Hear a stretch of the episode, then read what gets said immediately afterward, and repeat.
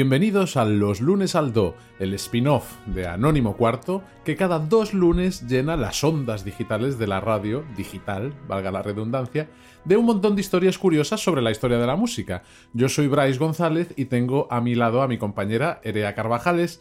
Bienvenida, Erea. Muchas gracias, Bryce. Aprovecho ya para saludarte y para anunciarles a todos los oyentes que este Los Lunes al Do va a ser muy curioso.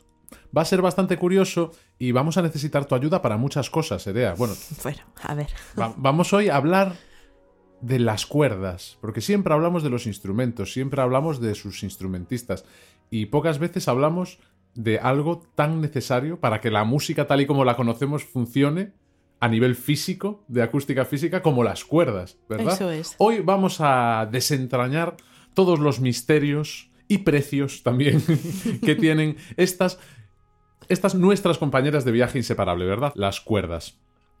Vamos como siempre a hacerlo, pues hablando de muchas cosas, de su historia, de sus orígenes, de su desarrollo, de su construcción en este caso, porque como decíamos, son una parte fundamental de la música. Eh, se utilizan en muchísimos instrumentos que además muchos de ellos forman una gran familia en sí mismos.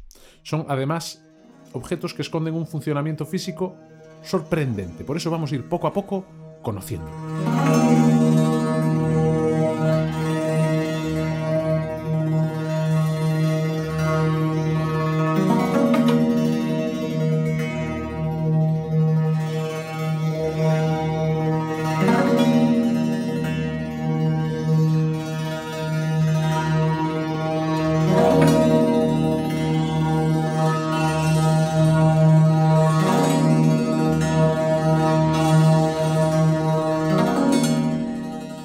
A Bob Fisk tocando un monocordio construido y diseñado por él mismo. Bueno, Bryce, vamos a empezar como siempre por definir el propio término, ¿no? ¿Qué es una cuerda? Una cuerda es una longitud uniforme de cualquier material que se mantiene bajo tensión y que produce una nota musical cuando se entra en contacto con ella, excitándola de algún modo. Bien, esto es más o menos lo, que podríamos inferir todos, ¿no? ¿Cuál es entonces la teoría acústica que hay detrás de todo esto? Cuando una cuerda se excita, y luego se deja que vibre libremente, produce un grupo de frecuencias al mismo tiempo, los armónicos. La más baja de todas estas frecuencias, llamada fundamental, es inversamente proporcional a la longitud de la cuerda proporcional a la raíz cuadrada de su tensión e inversamente proporcional también a la raíz cuadrada de su masa. Todo claro, ¿verdad? Hasta ahí todo normal. Esto, que parece muy complicado, sobre todo para los que no somos de números, supone una cosa muy clara. Una cuerda puede cambiar su afinación de dos modos, modificando su tensión o modificando la longitud que vibra en este caso. En una cuerda ideal utópica, los La cuerda. La cuerda, la, que todos queremos, ¿no? los armónicos superiores están relacionados, es decir, son múltiplos enteros de la fundamental, de esa nota base.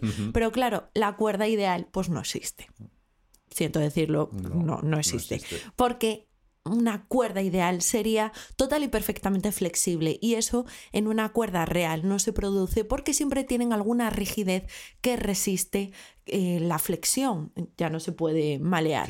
Esto hace que en las cuerdas reales los armónicos agudos de la cuerda se vayan desviando ligeramente de la fundamental. ¿Cómo se consigue vencer esta rigidez? Sobre todo en cuerdas grandes, pues generalmente se construyen utilizando una envoltura helicoidal.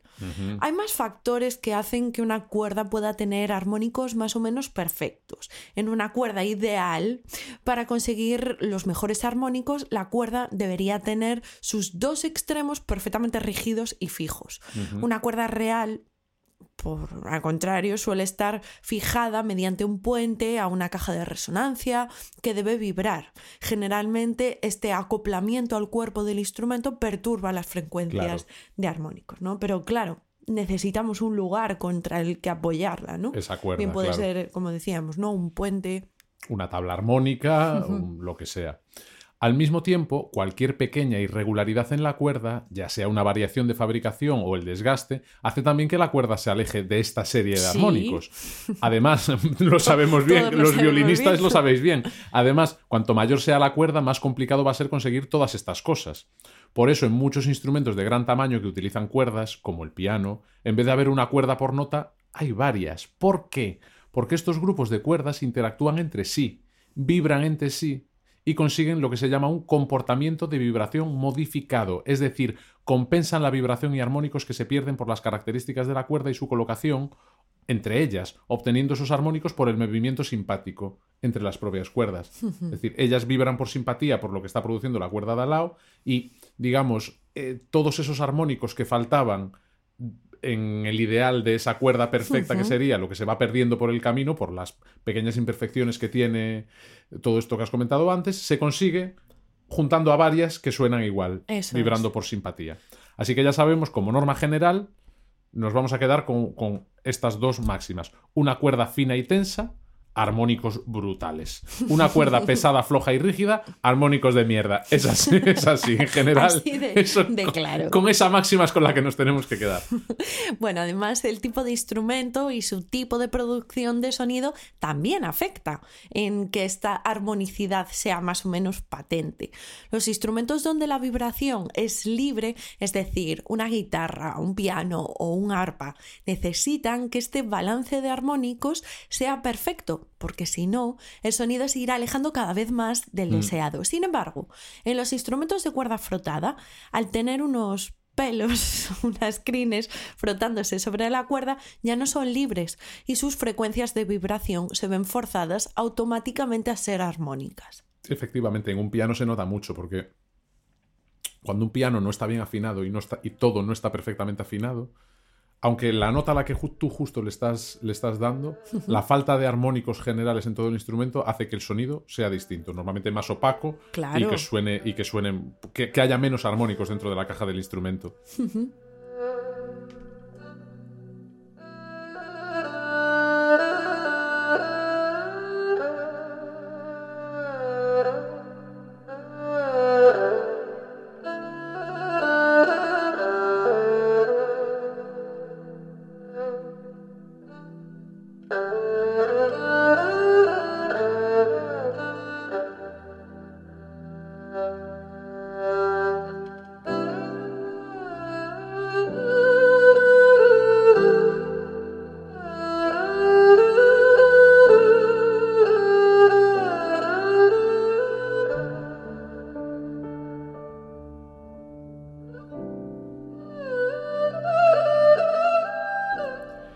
Escuchábamos a Wei Wei Wu interpretando al erhu, un instrumento de cuerda frotada chino, pero muy curioso, ¿verdad? Por la posición que tienen las cuerdas en el instrumento, interpretar el clásico, la clásica canción china The Moon Over a Fountain.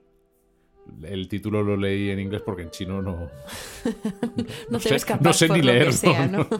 Ahora vamos a ir, Erea, si te parece, analizando las cuerdas por familias instrumentales. Estupendo. Viendo así sus características y también, ¿por qué no?, su precio, que es importante también. Sí, veo que te preocupa además. que es un temita que, que Siempre me resulta tratar. muy curioso lo del precio que tienen las, las cuerdas. Luego comentamos. Empezamos, si te parece, no es porque seamos superiores ni nada, pero con los instrumentos de tecla, va, Sí, por claro. elegir unos. Por al elegir el Ya. rey. Pero por... hablamos luego de eso también. Sí. em, los instrumentos de teclado han utilizado en Occidente principalmente cuerdas de alambre a lo largo de la historia, utilizando casi siempre una técnica llamada trefilado, que consiste en reducir el grosor de un alambre haciéndolo pasar por una herramienta llamada hilera. Esta hilera es como una herramienta que tiene dos como dos cuchillas a los lados, formando, formando como un estrecho por el que pasa el alambre, entonces meten el alambre por ahí y esta máquina lo, lo estrecha, digamos. Muy bien. Hay pruebas de trefilado de alambre ya en los siglos 5 y 6 antes de Cristo en Persia, pero las máquinas de trefilado no se perfeccionaron hasta la Europa medieval del siglo X, momento en el que se empezó también ya a disponer de alambre de hierro para utilizarlo en instrumentos musicales. Análisis modernos de estas cuerdas medievales han demostrado que tenían una pureza enorme. Los lingotes de hierro se forjaban en tiras más pequeñas, luego se cortaban en barras y se trefilaban para convertirlos en cuerdas. Ya en esta época empezó a haber zonas que se especializaron en fabricar cuerdas de gran calidad y pureza. Nuremberg, Hamburgo, Suecia y Suiza. Los fabricantes de instrumentos de teclado compraban este alambre generalmente en bobinas. Y en los instrumentos de teclado también pasa una cosa. Si utilizamos el mismo tipo de cuerda para los bajos y los agudos, eh, nos pasaría algo muy concreto, que es que las notas de los bajos necesitarían cuerdas monstruosamente largas para conseguir el tono deseado. Aunque existieron algunos instrumentos así, sobre todo de pequeñas dimensiones, lo normal es que las cuerdas de los graves utilicen cuerdas más gruesas es decir, de más masa. Claro. Así con una longitud similar puedes conseguir un sonido más grave. ¿Cómo? Aumentando los grosor. Primero se comenzaron a utilizar cuerdas de materiales distintos para los bajos, principalmente de latón y también de diferentes graduaciones. Los más pros como los Medici, por ejemplo, en Florencia, utilizaron cuerdas de oro y de plata, que tienen una densidad mucho mayor. Claro, la plata y el oro son metales más pesados, por lo tanto, construyéndolas de oro o de plata, la densidad subía y el tono podía ser más grave. Pero claro, Tienes que ser de la familia de los Medici. Tienes que ser Medici, si no lo tenías un poco complicado. Otra opción para conseguir más densidad era entrelazar dos cuerdas entre sí. Y de ahí, ya en el siglo XVIII, se llegó a la idea, presente en los pianos modernos y también en las guitarras, del entorchado. Es decir, un núcleo de cuerda de latón que se entorchaba, se recubría por encima de otro material también metálico normalmente.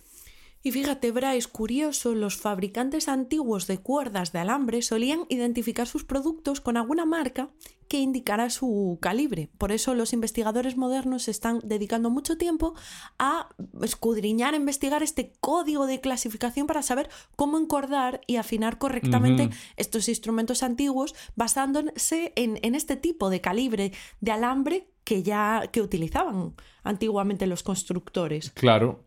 Y ahora, Erea, llegamos ya por fin a lo que nos importa, o al menos lo que me importaba a mí, el money. Porque las cuerdas se rompen, Erea, pues evidentemente. Ya sean de un clavecín o de un piano, las cuerdas se rompen. Las condiciones meteorológicas influyen mucho en, que, una cuerda se rompa más o menos. Aquí en Galicia tenemos en general un... Un pequeño problema. Tenemos un problema con las cuerdas. Vamos a decir. Yo, y tú lo sabes, en mi piano doméstico en casa tengo, vivo un auténtico calvario, un martirio con la rotura de, con la rotura de cuerdas. Se rompen un montón, que en un piano tampoco es tan habitual.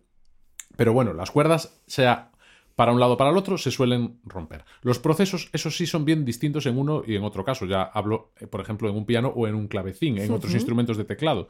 Lo que pasa, ¿qué pasa cuando un pianista rompe una cuerda? Pues que no la puede cambiar. Que no la puedes cambiar, que tienes que llamar exactamente. O no os habéis formado en ello. ¿Qué pasa cuando un clavecinista rompe una cierda? En general, los, los clavecinistas, tanto. Su rollo tienen su bobina de cuerda y se saben y se pueden cambiar una cuerda. Evidentemente, el mecanismo de un clavecín no es igual de complicado que el de un piano. Es asumible. Dijo el pianista. Dijo el pianista.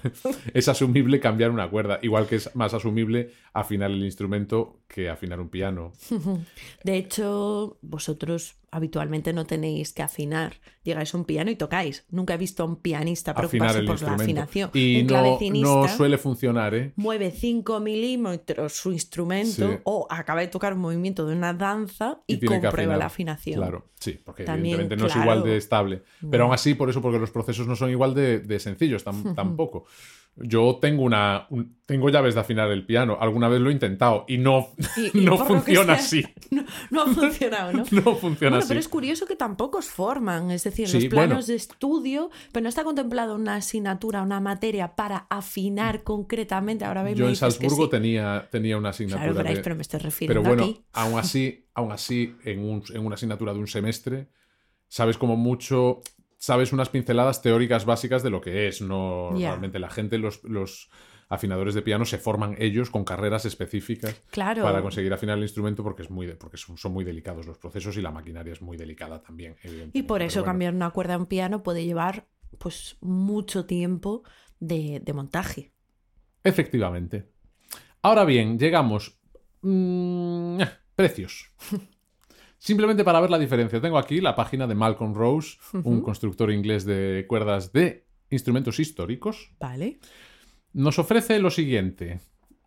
Tenemos cuerdas de hierro para clavecines, 50 metros, una bobina de 50 metros, nos ¿Que cuesta... ¿Eso para cuántas cuerdas te puede dar? Es que depende de la cuerda que se sea. Si te- se te están rompiendo mucho las agudas, las agudas son cuerdas de unos poquitos centímetros. Eh, Claro. las últimas son por mucho eso que más te largas. puede dar para bastante el juego. Hombre, te puede dar, te debería dar para. Te debería Pero dar una bobina mucho. para, cuántas octavas te. Una misma bobina, ¿qué registro te, te En el- proporciona? En el caso del clavecín, todo, porque yo creo que las cuerdas del clavecín. Yo diría que no. Yo diría que tienen hasta dos bobinas mínimo diferentes, un poquito más gruesas las. Yo creo que una misma bobina no te sirve para todas. Para todas me pillas, porque claro, Diría como, que tú, como no, tú ¿eh? bien dijiste, no soy clavecinista. Ya, yo tampoco. Yo lo que sé en, en el piano es que la, la- ahora iremos, las que son solo de alambre Sí. Es la misma para todos. Y luego el piano lo que tiene son las cuerdas Las entorchadas, entorchadas, las graves. que incluso varían el entorchado. Claro. Hay, distintos, hay distintos diámetros de entorchado escoger. dentro de la, pero dentro del piano. No es el mismo el entorchado que tienen las graves de todo que el entorchado, que las primeras entorchadas. Esos son diferentes. Luego lo que es alambre es alambre. En todo caso, a expensas de que un clavecinista nos aclare esta- Nos estas dudas, comente, por favor. nos- sabemos. Es verdad que aquí tenemos un cuadro también con diferentes tipos de, de diámetros en milímetros, desde 0,19 a 1,4. Ujú. Bueno, en todo caso, Precios. 14 libras tienes 50 metros de bobina de hierro. Por eh, unas 20-21 libras tienes una bobina de, mm, de latón. Ujú. Pero ojo la oferta, porque es verdad, por 15, por 15 libras te llevas, te llevas 50 metros de hierro, pero es que por 27 te llevas 100. Vamos. Le, le rascas una libra. Claro. ahí. Bien, ahora, piano. En el caso de un piano, Erea, por ejemplo, tenemos esta cuerda, una cuerda Chapuis, un constructor francés, 5 metros de cuerda, cuestan 11 euros. Bueno, Vemos que son como 10 veces más cara, prácticamente. Mm, por ahí. La cuerda del piano. En el caso de- del piano, encontramos también juegos de cuerdas enteros para encordar un piano entero. Wow. No es Pero habitual aquí en Europa. Un gran cola. Sí, por marcas. Claro, Ajá. evidentemente, como cada piano es distinto, te lo venden, fíjate en esta página, te la venden por el tipo de piano. por Ah, ejemplo, Un kawaii. un- cuerdas para un Kawai Serie N, Ajá. 430 euros, tienes el encordado completo. Para un Steinway, 487. Para un Yamaha G3, 350 euros. Pero te dice el número de cuerdas. ¿Cómo sabes si es gran cola o colín? Es un, eh, sí, hombre, si sabes el modelo, ya sabes Ah, bueno, a qué piano está haciendo referencia. En este caso está haciendo referencia a pianos de cola. Ahí vemos ya un poco la diferencia de precios entre un piano y otro tipo de instrumentos de, de tecla como un clavecín.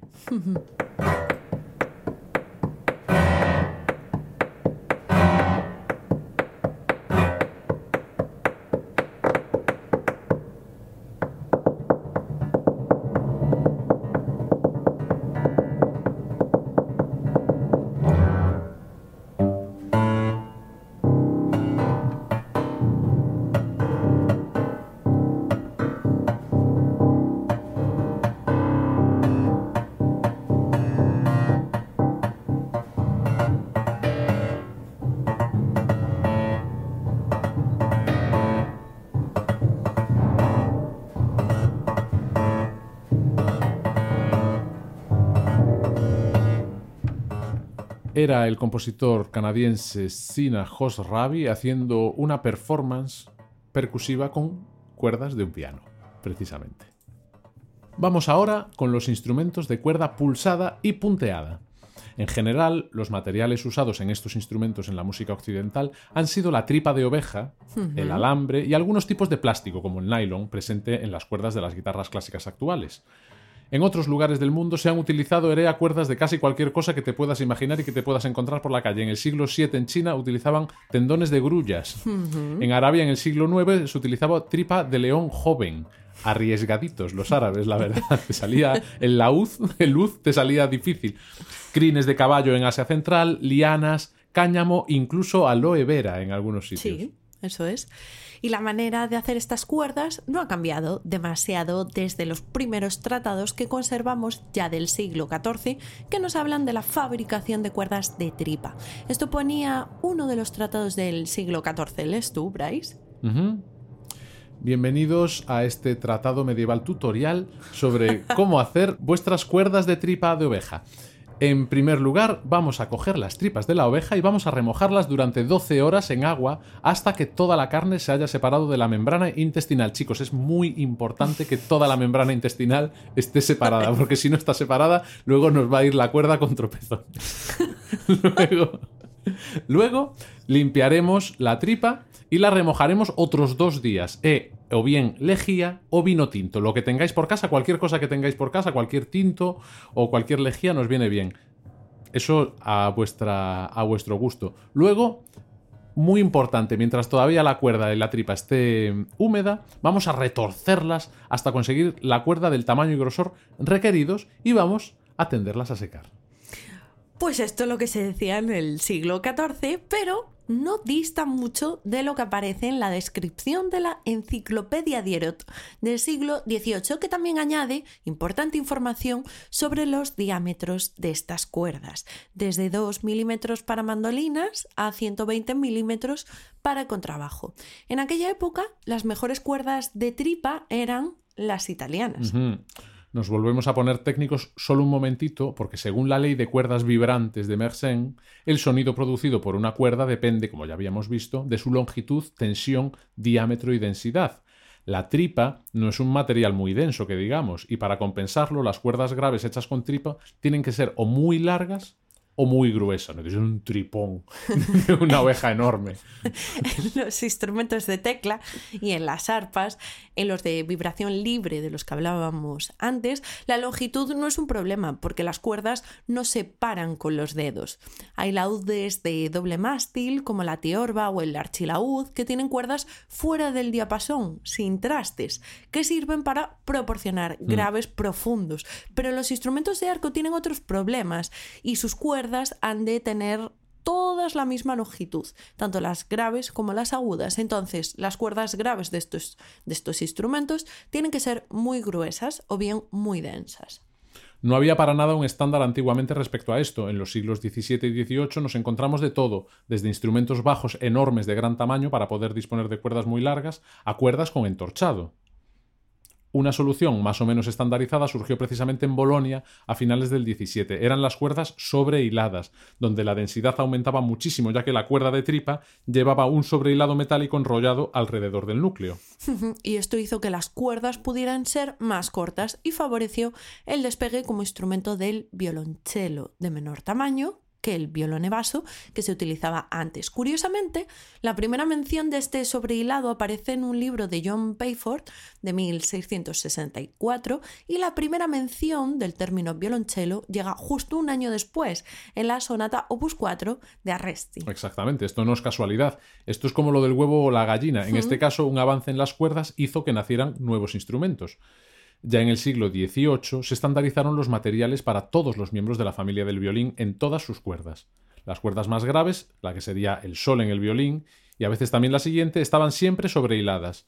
Para las dos cuerdas superiores de cada instrumento se siguió utilizando tripa lisa hasta el siglo XX, donde también se empezaron a utilizar entorchados, a excepción de la cuerda mi del violín, la más aguda, que generalmente suele ser de un alambre sin entorchar de distintos materiales, ¿verdad? Luego ya veremos lo de los materiales. Sí, hoy en... Sí. Hoy en día las cuerdas suelen tener el núcleo de nylon o tripa en la música clásica y se prefieren núcleos de acero para tocar folk, por ejemplo.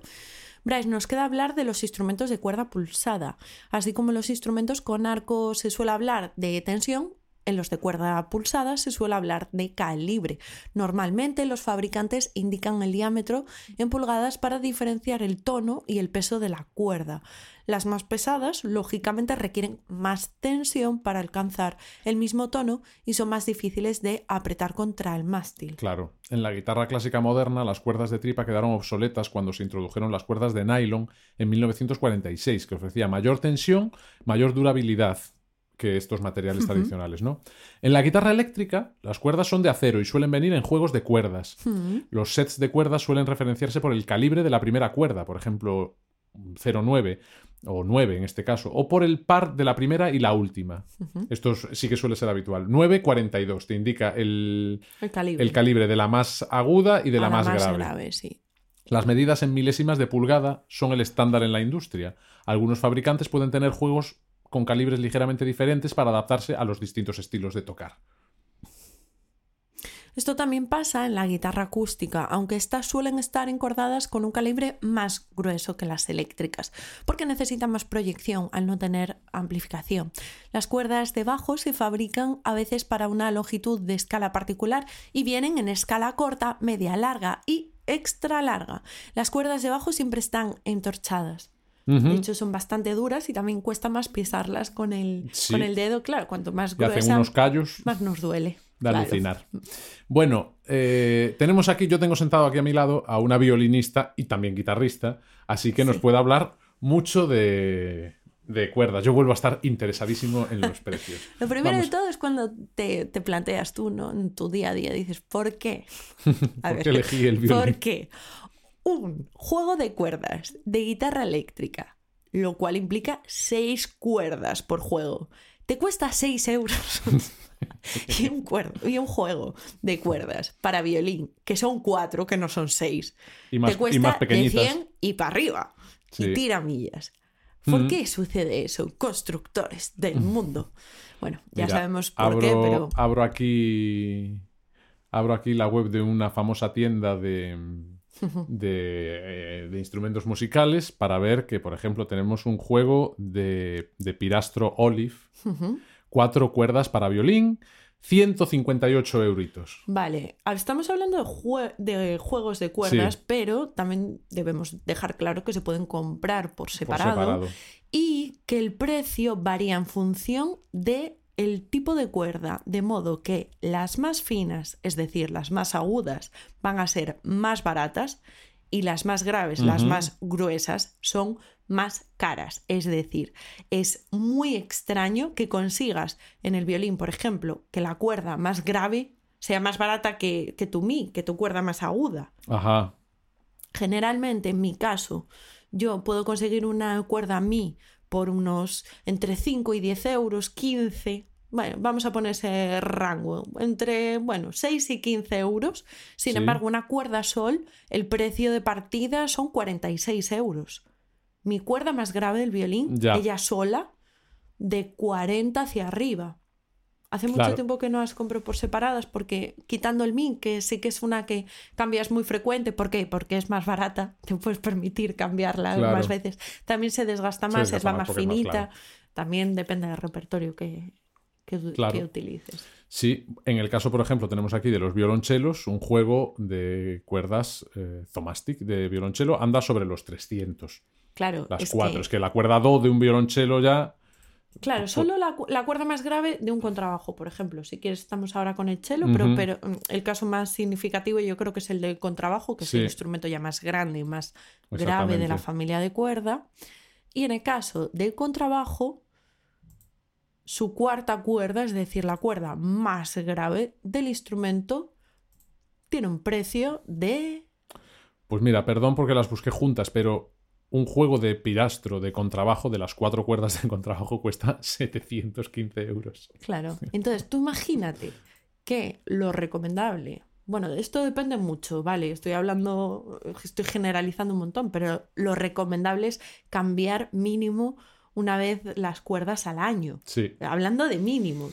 A ver si no tocas, ¿no? Pero bueno, si tienes una actividad interpretativa mínima, pues hombre, una vez al año pues debería, como digo, ser lo mínimo. Entonces esto implica que cada año te tienes que dejar unos 800 euros en cambiar las cuerdas, contando que no se te rompa ninguna o que no se te desgasten por estudio y tengas que reponerlas. ¿Cuánto puede costar una cuerda grave de la cuerda más grave. De contrabajo. Aquí lo tenemos, bueno, evidentemente hay escalas de precio. Ahora nosotros estábamos buscando los juegos más caros, ¿eh? Pero bueno, pues andaban por los 200 euros. Una, de las, las referencias más caras de una cuerda baja de contrabajo sobre los 200, 200 y pico euros. Conclusión. No toquéis el contrabajo, niños. Tocar la guitarrita, que por 6 euros tenéis un cambio de cuerdas. 6 euros las Sí, por ahí suele. Y aparte la, cuestión con las cuerdas de, guitarra, porque sí que en las de violín, evidentemente, eh, tienes alternativas mucho más económicas si te vas a, marcas un poquito, un poquito no tan buenas. Pero es verdad que en, el caso de la guitarra eléctrica, el rango de precios no es enorme. Es decir, tú puedes tener por 6 euros un juego más o menos bastante normal, pero si te quieres poner muy pro tampoco vas a subir mucho más de los 12 o 13 euros, ya es lo que estás pagando por juegos de Elixir o de marcas de estas muy buenas, ¿no? Es decir, el rango de precios está mucho más contenido que en el caso de los instrumentos de cuerda. Bueno, este fue nuestro repaso de las cuerdas, de sus precios, de sus historias, de sus orígenes, de su todo. Nos despedimos escuchando mucha cuerda, escuchando las cuatro, las cuatro cuerdas, seguramente bastante caras, de Hilary Hahn, interpretando el alegro de la sonata número 3 de Bach en una de sus grabaciones debut que hizo en el año 1997. Nosotros volvemos la semana que viene con programa completo con Anónimo Cuarto. Os esperamos a todos. Damos como siempre las gracias por estar al otro lado acompañándonos. Hasta la próxima. Hasta la próxima.